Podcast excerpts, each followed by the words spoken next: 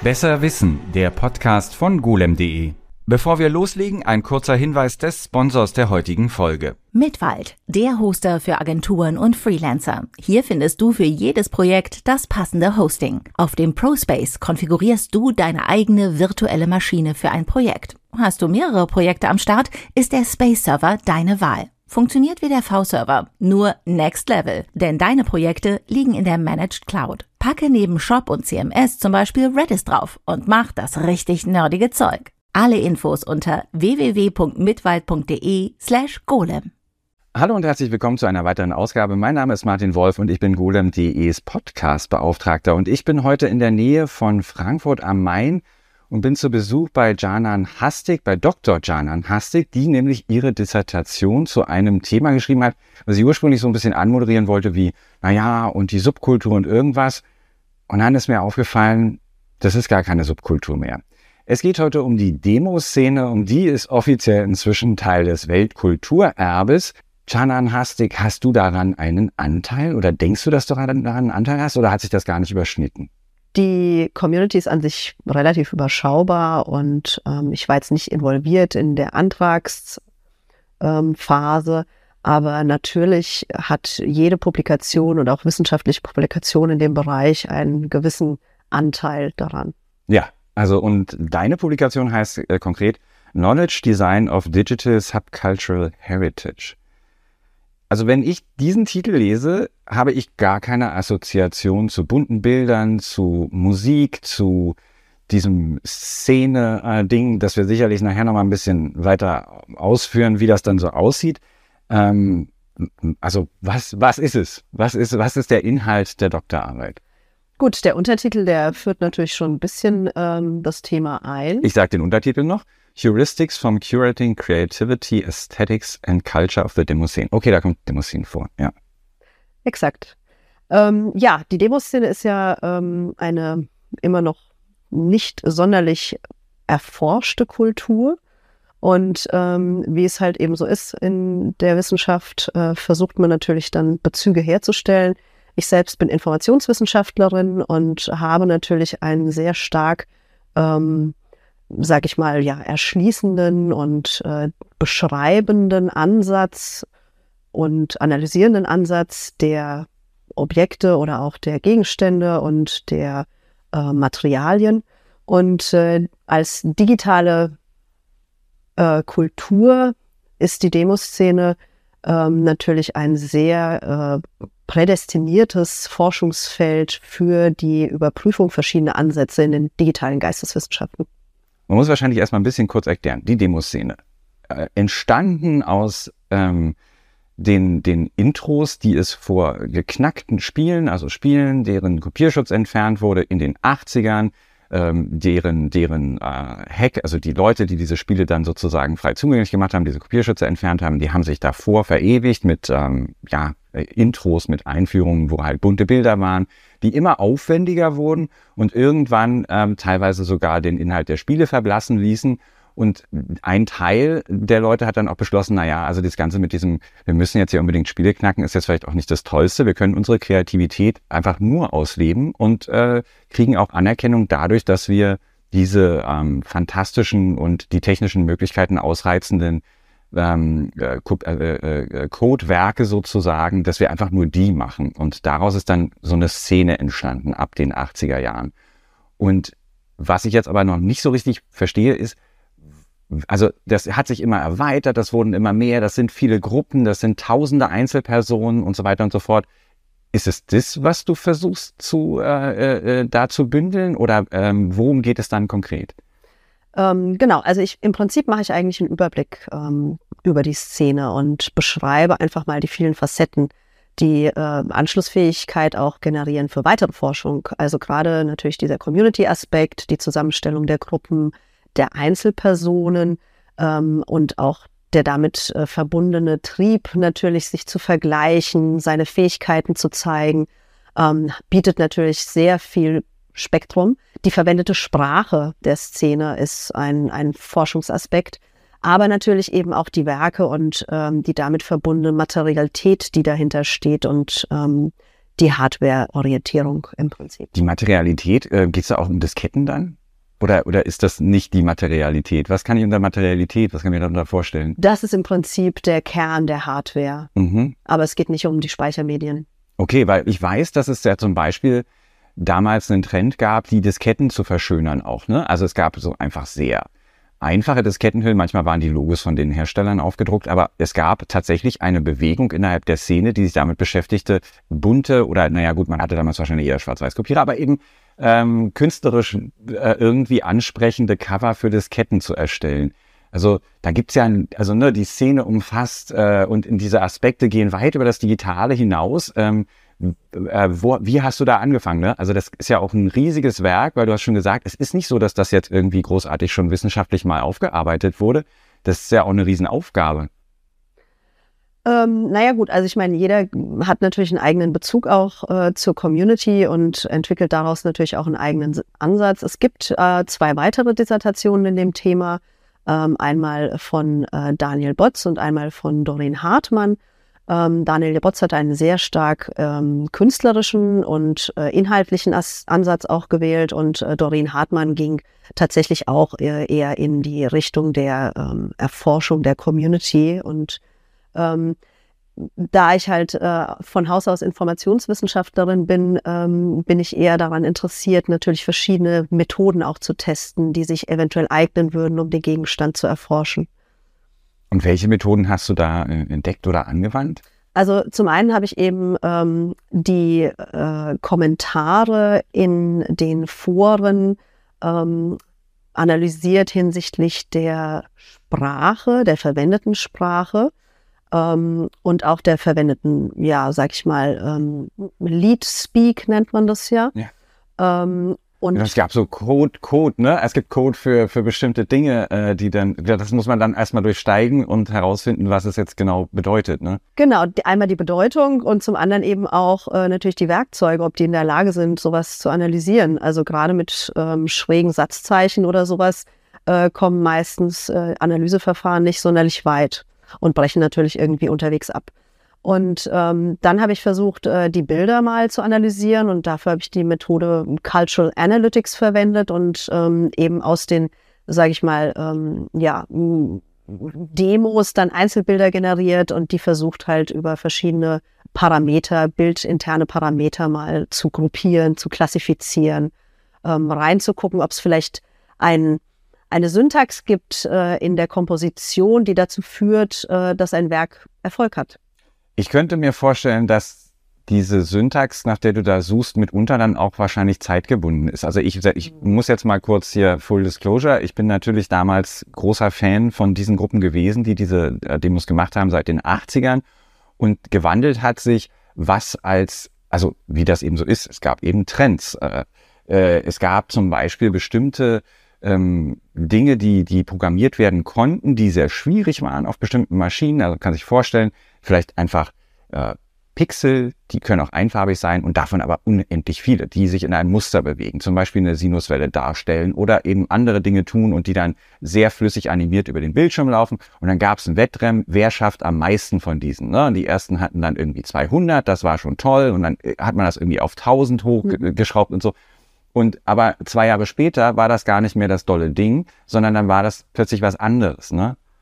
Genau, also jede Plattform hat natürlich auch ihre ganz eigene Charakteristik hervorgebracht. Und ähm, besonders groß ist die Szene eigentlich immer noch in dem Commodore C64-Bereich. Da gibt es auch die meisten Werke. Ähm, aber der PC-Bereich ist eigentlich der, der aktuell natürlich am sage ich mal, zeitgemäßesten ist und am äh, immersivsten auch ist und die größte ähm, Menge an, an der, sage ich mal, Crowd auch begeistert.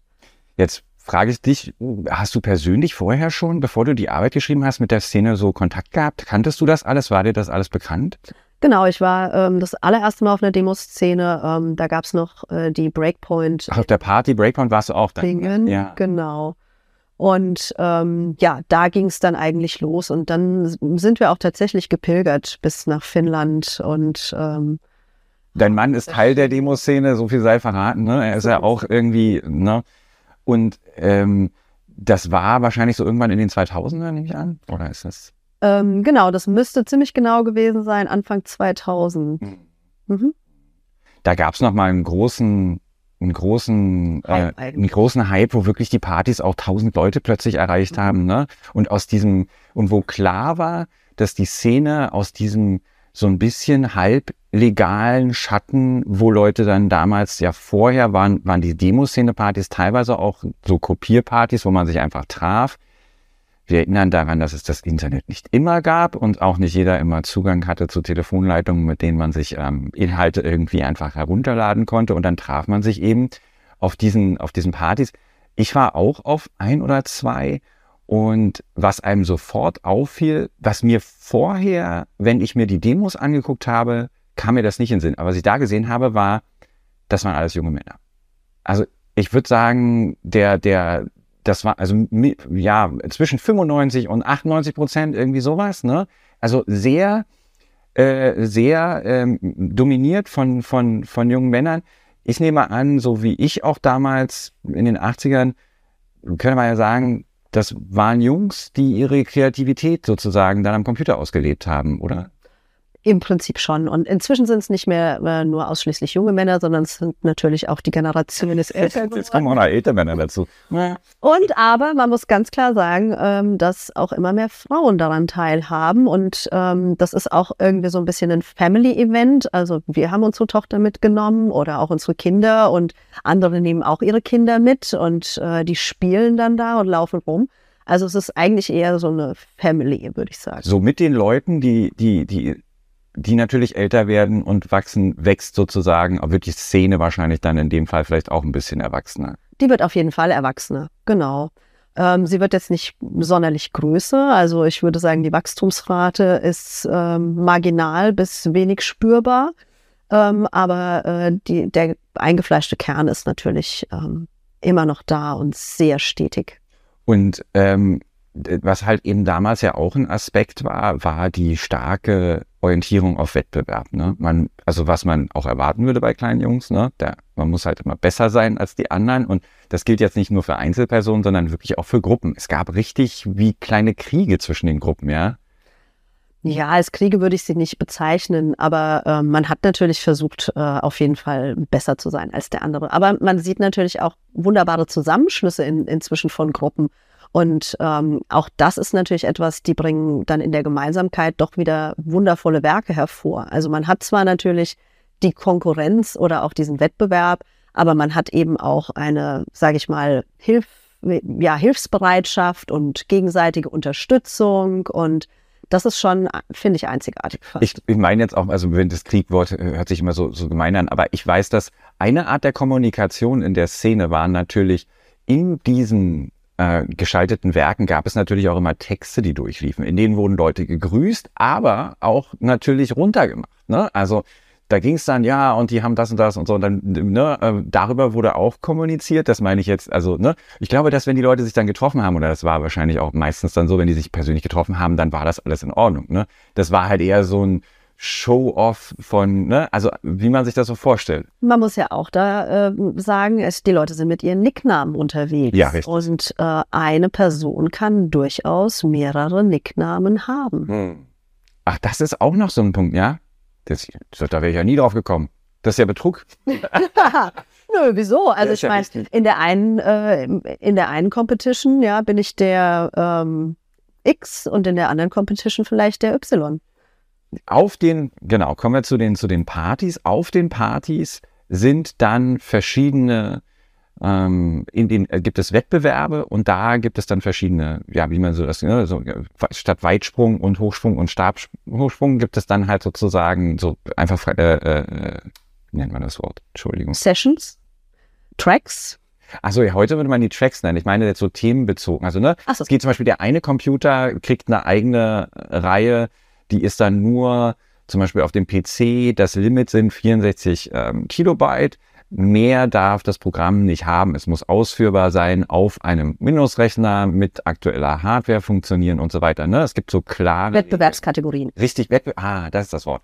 Genau, es gibt so Wettbewerbskategorien und dann haben die Leute das aber eigentlich vorbereitet. Ne? Die bringen das mit. Ja, also tatsächlich, äh, meistens äh, ist schon ein Großteil vorbereitet. Ähm, Aber äh, es ist auch so, dass die äh, Deadlines der Fertigstellung und der Einreichung ähm, innerhalb der ersten beiden Tage ähm, dieses Events dann liegen und äh, man dann vor Ort sich meistens eben in seiner Gruppe nochmal trifft und das Ganze finalisiert und dann in zeitgenau, on the time sozusagen einreicht. In deiner Arbeit ähm, beziehst du dich darauf, dass die Demoszene nur eine digitale Subkultur ist. Mir fällt jetzt vielleicht im Fall noch die Hacker ein. Welche gibt es denn noch?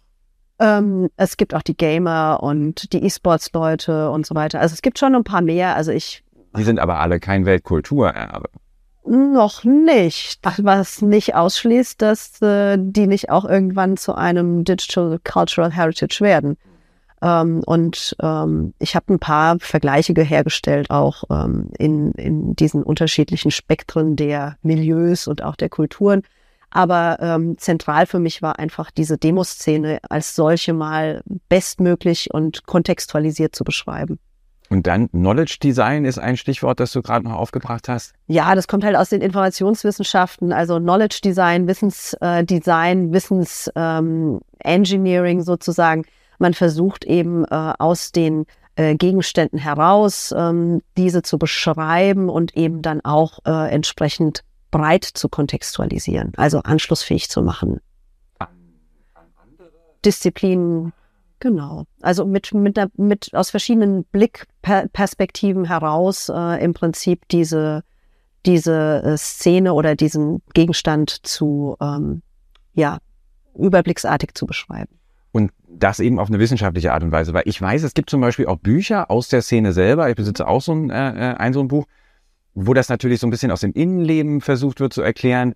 Und sicherlich haben die Leute da auch äh, einen tollen, geben einen tollen Einblick und es ist auch wirklich äh, lesenswert teilweise, wie, wie die Sachen sich so entwickelt haben und um einen geschichtlichen Überblick zu bekommen. Aber das ist ja dann trotzdem so sehr subjektiv geprägt und du versuchst wahrscheinlich eben, oder der, es muss dann auch den Versuch geben, dem etwas entgegenzusetzen, damit wenn das Ganze irgendwann mal geschichtlich betrachtet wird, äh, eine Möglichkeit besteht, da wissenschaftlich ranzugehen. Ist das richtig? Genau. Der Hintergrund war ganz klar natürlich Beschreibungskategorien zu definieren, ein Informationsmodell zu entwickeln, dann äh, die bestehenden Archive sozusagen zu crawlen und auch zu mappen und ähm, in ein Beschreibungsmodell zu überführen. Ähm, welches jetzt auch aktuell beim Germanischen Nationalmuseum in Nürnberg äh, archiviert ist. Wir unterbrechen hier noch einmal für den heutigen Sponsorenhinweis. Mitwald, der Hoster für Agenturen und Freelancer. Hier findest du für jedes Projekt das passende Hosting. Auf dem ProSpace konfigurierst du deine eigene virtuelle Maschine für ein Projekt. Hast du mehrere Projekte am Start, ist der Space Server deine Wahl. Funktioniert wie der V-Server, nur Next Level, denn deine Projekte liegen in der Managed Cloud. Packe neben Shop und CMS zum Beispiel Redis drauf und mach das richtig nerdige Zeug. Alle Infos unter www.mitwald.de slash golem. Kennst du Leute, die aktiv jetzt noch an den, äh, an den, an den Themen forschen? Gibt es da irgendwie weitergehende? Es gibt auf jeden Fall ähm, immer wieder Ansätze. Es ist halt eben schwierig, weil ähm, die Diskussion, ob jetzt äh, die Demoszene eine Kunst darstellt oder nicht. Aber ich meine, es ist doch ganz eindeutig ähm, künstlerischer Ausdruck. Also die. Man diskutiert eben darüber, ob äh, nicht die Hardware einfach doch zu prägend ist an der Stelle und ob es nicht einfach nur eine Technikshow ist. Also auch eben als Demo sozusagen, ja. Hardware-Demo. Ja. Und ähm, der Kunstaspekt gar nicht im Vordergrund steht. Okay, also das heißt, wenn, wenn, die, wenn in der Verbindung zwischen Technologie und dem künstlerischen Ausdruck die Technologie überwiegen würde, dann würde man sagen, es ist keine Kunst? Es ist auf jeden Fall ein Handwerk. Wenn ich ein, Foto, wenn ich ein Foto mache, ja, welchen Anteil als Fotograf habe ich denn an dem Bild? Ich mache ja die Pixel nicht selber. Ich gucke durch eine Linse und dann passiert ein Haufen Technik und am Ende ist da ein Bild.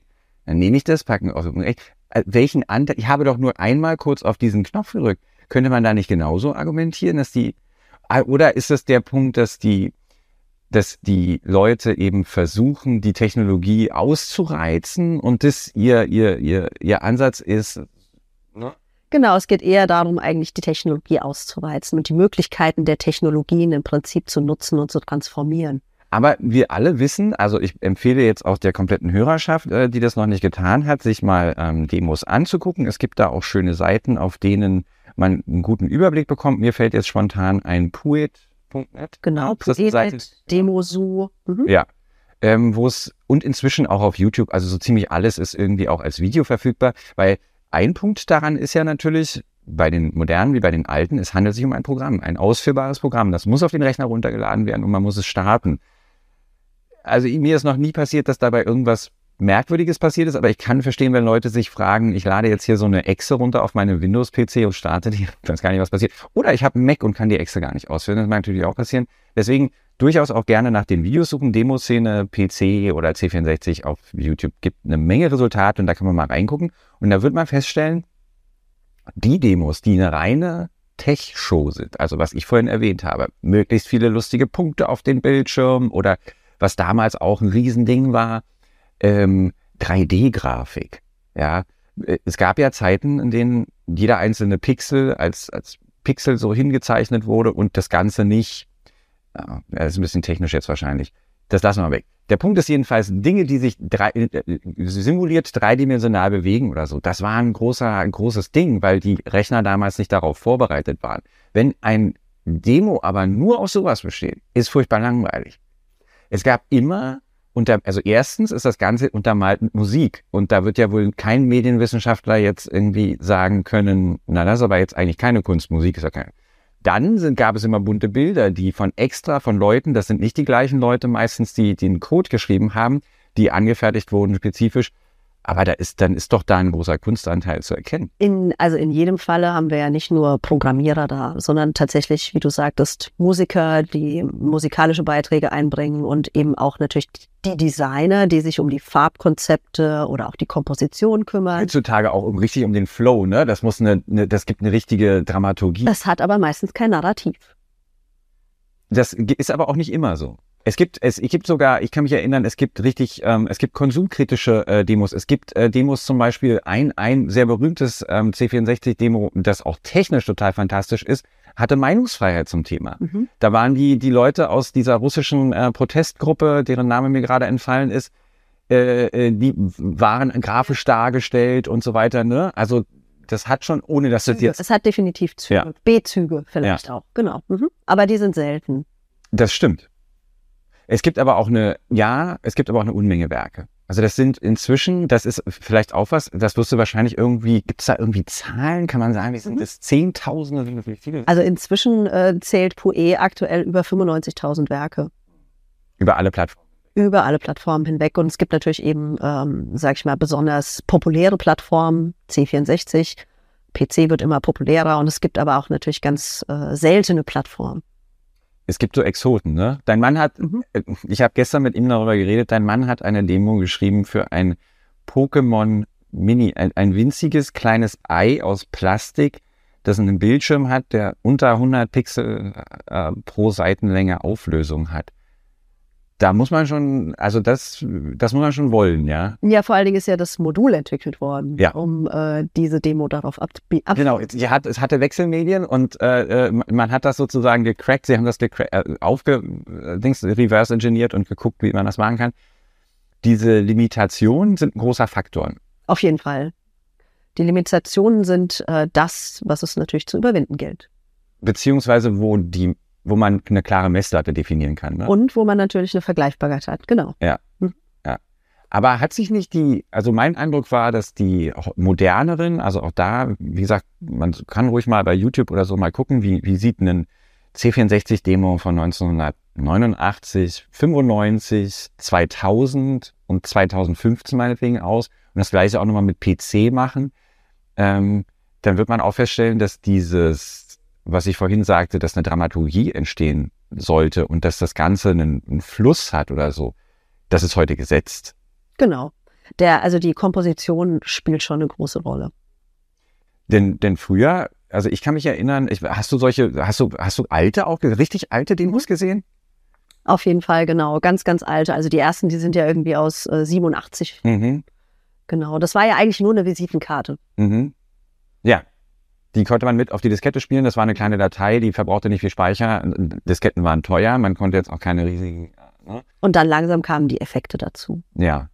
Gibt's eine aus der Zeit, die dir irgendwie einfällt, die du gut oder fragen wir mal so, gibt's überhaupt eins, das eins deiner Lieblings vielleicht ist? Und du musst ja nicht sagen, das ist mein Lieblings, meine Lieblings, aber Aber es gibt viele, die ich, die ich sehr, sehr gerne äh, anschaue. Und ähm, lustigerweise haben wir tatsächlich versucht, letztes Wochenende ähm, einfach mal wieder durchzubrowsen und ähm, ein paar Demos anzugucken. Mhm. Und ähm, haben versucht auch natürlich dem Sohn irgendwie das nahe zu habe ich meiner Tochter auch.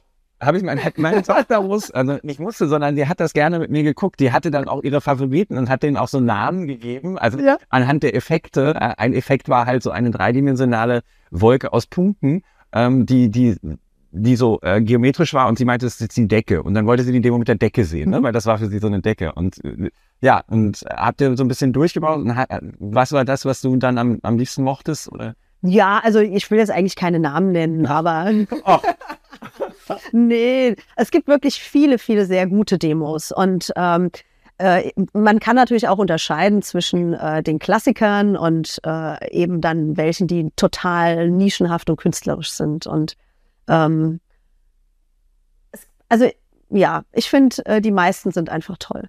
Also auch weil man, ja, oder könnte man sagen, mein, mein, mein Eindruck ist, dass in den früheren Zeiten, um diese Sache wertzuschätzen, um festzustellen, ist das jetzt eigentlich cool oder nicht cool, ähm, was da gerade passiert, war so ein bisschen technisches Grundwissen Voraussetzung. Auf jeden Fall. Heute kann ich mir die angucken und die einfach genießen als das, was sie sind, nämlich wirklich künstlerische Werke. Oder? Genau, also ich würde auch sagen, ähm, dass man die heute äh, unter einem ganz unter einer ganz anderen Perspektive betrachten kann. Und ähm, natürlich ist es so, dass zum Beispiel der C64 ganz unterschiedliche Facetten der Musik hervorbringen kann. Und dem einen gefällt es natürlich mehr und dem anderen gefällt es weniger. Und die Musik ist ja auch ein wesentlicher treibender Faktor, ähm, so dass man äh, natürlich darüber die Leute schon gewinnen kann. Erstmal und dann ist natürlich die Komposition der Bilder eine Sache. Also ich finde Jetzt nenne ich vielleicht doch ein paar Demo, äh, na, einen Namen. ja. Aber ich kann dir wirklich mal empfehlen, die Cooler-Demos anzugucken. K. Nee. Cooler, E K-E-W-E-L. Chula, ja, okay, ja. Ich, ähm, mir fällt gerade keins spontan ein, aber muss ich, muss ich mal gucken, äh, welches, sind das modernere oder sind das ältere? Das sind sowohl ältere als auch modernere, aber sie sind auf jeden Fall sehr grenzwertig, Grenzwertig, in welcher Hinsicht? weil sie äh, nicht den Erwartungen entsprechen. Finnische Demogruppe aus seit den 90ern.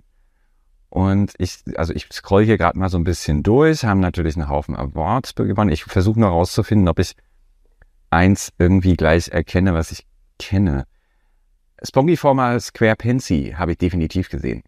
Das ist äh, sehr schräg auf jeden Fall. Äh, Schräg ist auch gut. ne? Genau. äh, Also sie sind, äh, sie sind anders als die anderen. Ja. Sie tanzen definitiv aus der Reihe. es gibt ein paar, die ähm, diese ungeschriebenen Regeln versucht haben dann auch zu brechen, ne? die auszubrechen, die versucht haben auszubrechen aus diesem Korsett, weil Mhm. es ist natürlich so, ne? wie gesagt, wir, wir, haben die, wir haben das ja so ein bisschen jetzt etabliert, da sind ein Haufen junge Männer, die hängen auf dem Haufen, im Zweifelsfall, wenn sie dann halt sich da treffen oder so. Und da wird auch Bier getrunken, da wird gefeiert, da wird, also als ich da bei der, es war glaube ich auf der Mecca 2001 oder so, damals gab es eine Party, also nur Mhm. mit Tanz und allem, Mhm. riesige Leinwand, Kommt ein DJ. Soundsystem. natürlich. Leute, die auf den auf den bereitgestellten Tischen schlafen nachts, weil die, äh, der, der Platz draußen nicht ausreicht. Oder darunter. Oder darunter. Da gibt's auch einen Haufen tolle Bilder. Ähm, und trotzdem gibt es halt eben dieses Regelwerk und da, da liegt natürlich nahe, dass diese, dass, dass sich immer wieder Leute treffen oder finden, die versuchen so ein bisschen auszubrechen, sowohl was die, die äh, Inhalte anbetrifft, dass sie halt verblüffen oder auch schocken. Also es gibt auch Provokant sind. Genau, absolut provokante Sachen. Oder aber die auch versuchen, den, den so ein bisschen, naja, wie soll man sagen, die Regeln gegeneinander auszuspielen, ne? Inner, innerhalb des Systems Sachen zu machen, also das System zu hacken, das sie selbst mitentworfen haben. Ne? Also, ja. Ich weiß gar nicht, wo ich damit hin wollte. Ähm, ich habe hier noch ein Stichwort Demo Age. Mhm. Was ist das? Demo Age ist im Prinzip das Modell, ähm, Ah. woraus, äh, also welches ich dann entwickelt habe. Mhm. Ich habe dem Ganzen natürlich auch einen Namen gegeben. Und ähm, was du auch äh, getan hast zum Beispiel, ist ein bisschen so geografisch zu Karto, Karto, genau, kartografiert, ein, ein bisschen zu gucken, wo sind äh, popular, populäre Werke, ähm, welche Gruppen haben, ähm, wo die meisten Werke entwickelt. Und dabei kam raus, vermut, also meine Vermutung wäre, ich Mhm. rate jetzt ins Blaue, sehr europazentrisch. Auf jeden Fall. Ne? Ja. Also da, Ja. das ist, selbst die USA sind da nie so irgendwie, es gab Gruppen aus den, und gibt es wahrscheinlich auch immer noch aus den USA, aber das Ganze hat da nie so einen Schwung bekommen. Ja, also es ist jetzt schon ein bisschen populärer geworden, aber ähm, die Base ist tatsächlich in Europa. Und ähm, hier das Bild, was ich gerade sehe, ist tatsächlich Atari VCS. Und ähm, dieses, diese, ja, oder die Lead-Programmierer sind äh, hier hauptsächlich in äh, Deutschland und in äh, Polen. Ja. Und in den, bevor die, ähm, vor dem, vor dem äh, Zusammenbruch der, der, der, des Ostblocks waren auch viel, oder wahrscheinlich auch heute immer noch, ne, Schweden, Dänemark, Norwegen, das sind auch große, Die skandinavischen Länder haben auch die meisten Partys. ja, Noch immer. Mhm. Ja. Und dann, genau, dann kam, das war mein Eindruck damals, dann kam nach dem Fall der Mauer, kamen die östlichen Staaten dazu und ein Punkt, warum die mit dazu kamen, zum Beispiel beim C64, war, weil die dann diese Hardware bekommen haben. Die war im Westen schon gar nicht mehr angesagt. Es gab die Preiswerter und die ging dann eben rüber, sagen wir mal in Richtung Polen, Ungarn, irgendwas. Und dort hatten Leute vorher schon so ein bisschen Ahnung. Es gab vielleicht ein paar Geräte. Jetzt kam dieser neue Schwung rüber und da hat sich halt praktisch nochmal eine komplett eine Szene neu gebildet und hat einen Schub gebracht für, für die alten Systeme, den es vorher so nicht gab. Also ich meine zum Beispiel mich erinnern zu können, dass die alten Atari 8-Bit Sachen, da gab es einen ganz großen Schwerpunkt im Ostblock, in Polen und so weiter. Ne? Also die, gerade auch so ein paar äh, eher, ja, nicht, nicht nur der Atari VCS, aber eben auch andere Plattformen, die es beispielsweise nur dort gab. ah ja, ja. Genau. Es gab ja, genau, zum Beispiel in der DDR gab es den KC85 und ich weiß, dass irgendeine ostdeutsche Gruppe für den auch irgendeine Demo gemacht hat, die ziemlich gut ist sogar. Deine Arbeit ist, muss ich mal ganz nach vorne blättern, aus dem Jahr, steht hier nicht dran, doch steht hier drin, aber ich 2019. 2019. Das heißt, die ist zwar eigentlich noch nicht so alt, aber dann hat sich die Welt gravierend verändert, oder? Also ich meine, dann kam Covid und was hat das angestellt? Hast du das mitbekommen? Ja, gut, die Partys gab es natürlich dann rein virtuell. Und ähm, im ersten Jahr gab es äh, tatsächlich ähm, viele Einreichungen. Und äh, in den nächsten, äh, in der nächsten Zeit ist das ziemlich abgeebbt im Vergleich.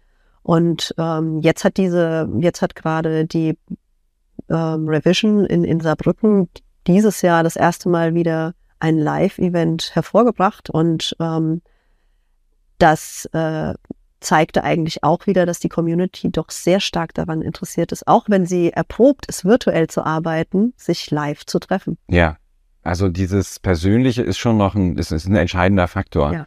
Und ähm, wenn man, also das ist dann halt eine internationale Veranstaltung, die Leute kommen von überall her, treffen sich und machen die vor, es gibt auch Sachen, die sie vor Ort machen, ne? Also Auf jeden Fall, es gibt Seminare zum Beispiel. Die ersten beiden Tage sind meistens Seminare, Workshops. Ähm, da wird auch intern sozusagen wissensbildend gestiftet und äh, aktuelle Projekte auch erklärt und so weiter.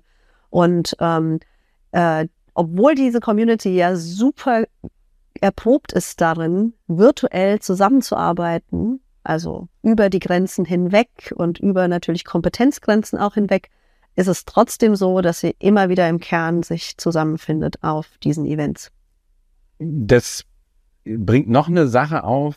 Ich meine, dass es damals doch auch aber so war, dass das Ganze auch schon ein bisschen, teilweise so ein bisschen elitärer Zirkel war von Leuten, die halt ein bestimmtes Level an Können haben mussten, um eben diese Anerkennung zu bekommen. Also man konnte da nicht einfach teilnehmen. Klar kann man natürlich teilnehmen, aber will man sich Früher wurde man nicht eingeladen und man kannte eben den Event nicht. so und ist das, das hat sich geöffnet, oder? Ja. Das ist ein, äh, also so wie wir es am Anfang gleich schon gesagt haben, ne, es ist erwachsen geworden. Das heißt auch, es ist zugänglicher geworden für andere Leute, die sich vielleicht dafür interessieren. Ne? Genau, jeder kann sich anmelden, jeder kann ein Tagesticket oder ein Wochenendticket kaufen und ähm, es ist komplett frei für alle zugänglich. Ich glaube, wird ja auch gestreamt, Entschuldigung. ja, Ja.